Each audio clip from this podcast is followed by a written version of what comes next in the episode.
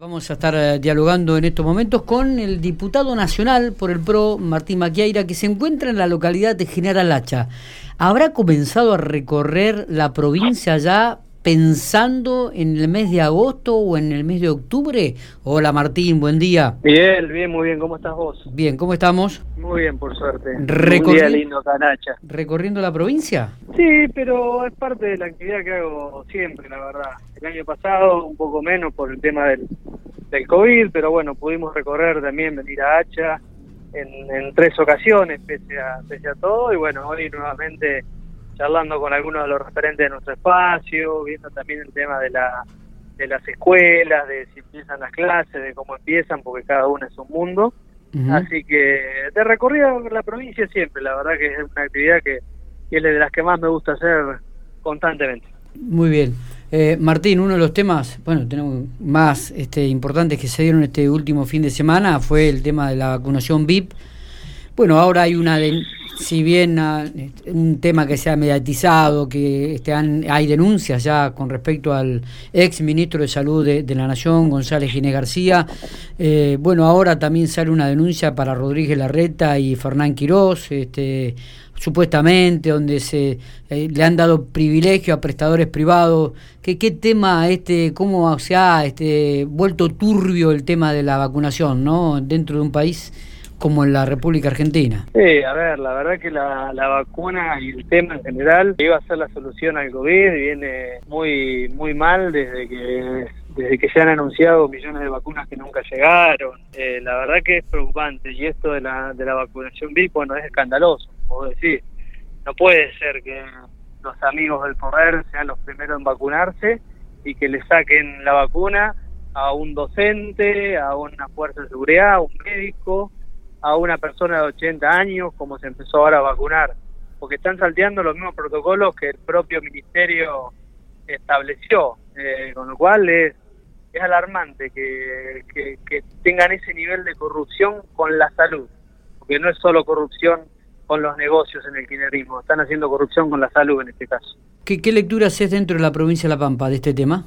No, creo que acá se, se ha manejado bien. A ver, que un gobernador se vacune me parece que es lo correcto.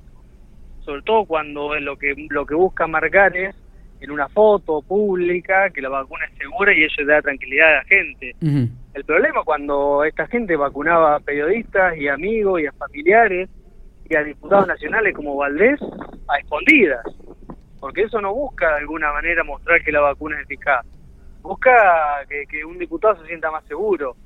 Sea, acá en La Pampa, ¿qué se hizo? Se han vacunado algunos intendentes, sí, se han vacunado el gobernador, sí, pero todo en ese marco, digamos, de, primero obviamente de que son hay muchas personas de riesgo, y segundo, demostrar a la sociedad que es que la vacuna, digamos, es viable. No hubo concejales y diputados por ahora, no se sabe, ¿no? Que, se hayan, que se hayan vacunado. Yo creo que cada uno tendrá su turno según la edad y la y, y el factor de salud, ¿no? Según el cargo que ocupe. Estás recorriendo la provincia, me dijiste que eso es una de las cosas que más te gusta hacer. Este, ¿qué, qué, qué sensación, qué percibís de la gente en relación a este tema y en relación a, a la situación que estamos viviendo en, en la actualidad? A ver, indignación. Con el tema de la vacuna genera mucha indignación. Genera mucha indignación porque uno también eh, trabaja en ese ámbito y, y tiene que hacer esfuerzos para demostrar que es distinto, digamos, que no que no va corriendo a buscar una vacuna para salvarse y sacándole la vacuna a otro. Hay indignación en eso y estuve también, te contaba bastante con el tema de la, de la vuelta a clase, que ahora estamos con un nivel de presencialidad poco mayor hacia el fin de año, pero bueno, que tenemos que tratar de que el 8 de marzo se empiece con la mayor presencialidad posible y lo que Ujú. veía ahí es mucha preocupación de, de docentes, de padres, de familiares para ver cómo y cuándo iban a empezar. Eh, ahora que el gobierno de La Pampa también vacune a los docentes de riesgo, bueno, es algo que le habíamos pedido y que nos parece acertado. Eh, Martín, buenos días. Matías Soporto te saluda. Matías, ¿cómo estás? Bien, decías al principio que cada escuela era un mundo y bueno, justamente será la potestad de cada escuela, o la potestad o la forma de organizar de cada escuela cuál va a ser la presencialidad. En este recorrido que haces en las provincias, ¿cómo ve, en la provincia, cómo ves cada localidad o, alguna que te haya llamado la atención de, si va a tener el 100% de la presencialidad o no? Eh, de acuerdo al protocolo, permitirán de acuerdo a los metros cuadrados. ¿Crees que hay algunas localidades que van a poder tener 100% de presencialidad? Yo creo que van a lograr ese alto porcentaje, pero no todos los chicos en, en, en el mismo horario, digamos, ¿no? Hay algunas localidades, recién acá en Necha me comentaban que una de las escuelas va a ir una semana o una de las burbujas por curso, dividen en dos burbujas, ¿no? Son cursos de 20 chicos normalmente, 22, hacen, bueno, de 10 eh, o 12 burbujas. Y van a ir una semana unos chicos y otra semana otro. Eso le facilitaría un montón a, a, los padres quizás los horarios, ¿no? La otra semana que los chicos no van lo hacen virtual. Y en otra escuela de hacha lo hacen un día y un día seguro que se va a llegar una presencialidad alta, pero no todos en el mismo lugar. Lo que veo, la verdad, es un esfuerzo docente también importantísimo, ¿no? Porque no solo van a tener que hacer presencialidad, sino virtualidad. Y todo el año pasado han vivido la virtualidad como pudieron, digamos, ¿no? En muchos casos, en, me contaba una docente en Castec que a los chicos que no tenían internet, porque son muchos, les llevaban la, la tarea impresa, ¿no? Y eso obviamente lo costaban ellos me contaba el 25 de mayo un docente que ahí hay una irregularidad bastante grande, que más, hay más de una institución educativa en un mismo edificio, que eso es algo que no, no debería poderse hacer. Y la verdad que ahí van a tener un conflicto, un conflicto y una complicación, porque son muchos chicos para poder hacer burbujas y hay tres instituciones en un mismo edificio. Entonces, eh, la verdad que es distinta la realidad en cada, en cada localidad. Entiendo que cada escuela se está organizando como puede, porque no hay una bajada muy clara del, ministerio en ese sentido de cómo tiene que ser. Eh, Martín, yendo al, a lo político, eh, al ámbito político, hubo muchas críticas de la Unión Cívica Radical para, para con el PRO, este, en relación aquí en la provincia de La Pampa. Eh, ¿cómo, tomas esto? Este, hay, ¿Sigue habiendo un diálogo de acuerdo a tu parecer? Eh, ¿Van a ir juntos en las elecciones de agosto? ¿Hubo alguna reunión? A ver, yo tengo un buen diálogo con, con varios referentes del, del recalismo, eh, con Martín, por ejemplo, por la Cámara y demás, y yo estoy abocado a poder armar y fortalecer Juntos por el Cambio, incluso sumando quizás a, otros partidos que, que, tengan intenciones y que piensen como nosotros, pero en el marco de Juntos por el Cambio, en la unión de el propuesta federal y el radicalismo. Obviamente es cada partido y cada asamblea lo que lo ratifica eso, pero yo creo que, somos un frente muy potencialmente bueno, que hemos logrado muchas cosas buenas, eh, que hemos tenido buenos resultados. El Pico, por ejemplo, logramos cinco concejales, que hacía años que no lo teníamos, y lo logramos juntos. Y ahora estamos trabajando mucho mejor eh, entre, entre Guille Copo, por ejemplo, el concejal de radicalismo, y los concejales de nuestro bloque, que que en otros años por ahí fue un poco más difícil. Con lo cual yo estoy abocado a eso y a tratar de fortalecer Juntos por el Cambio. Eh, se, se entiende o, quiero entender que eh, te estás posicionando como para pelear por una de las candidaturas, Martín.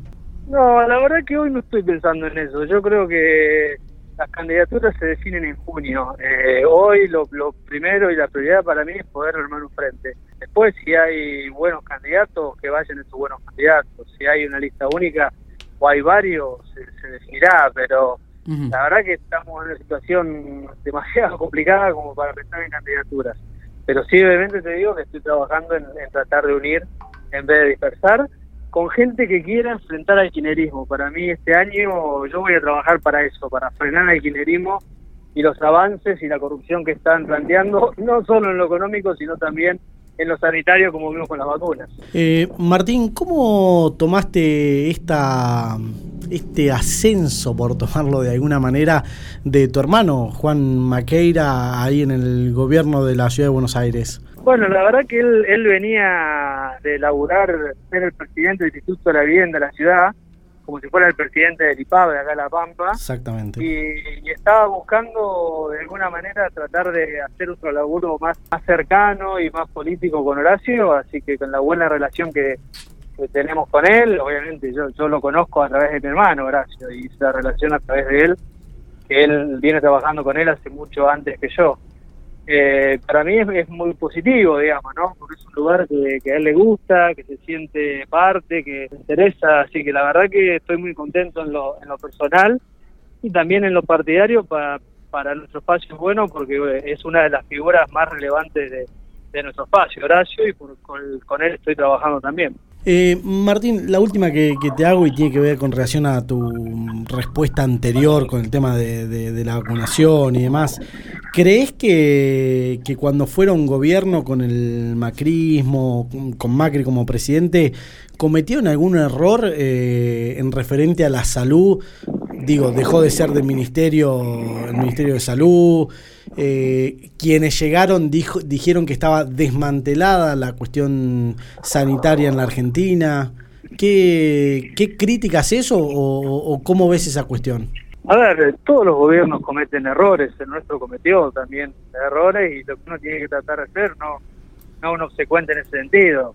Eh, ahora, hay una gran diferencia entre un error de gestión y una irregularidad de vacunar a tus amigos cuando estamos enfrente de una pandemia. Creo que no tienen comparación que las dos cosas se tienen que coordinar, pero este hecho me parece aberrante e indignante, te diría.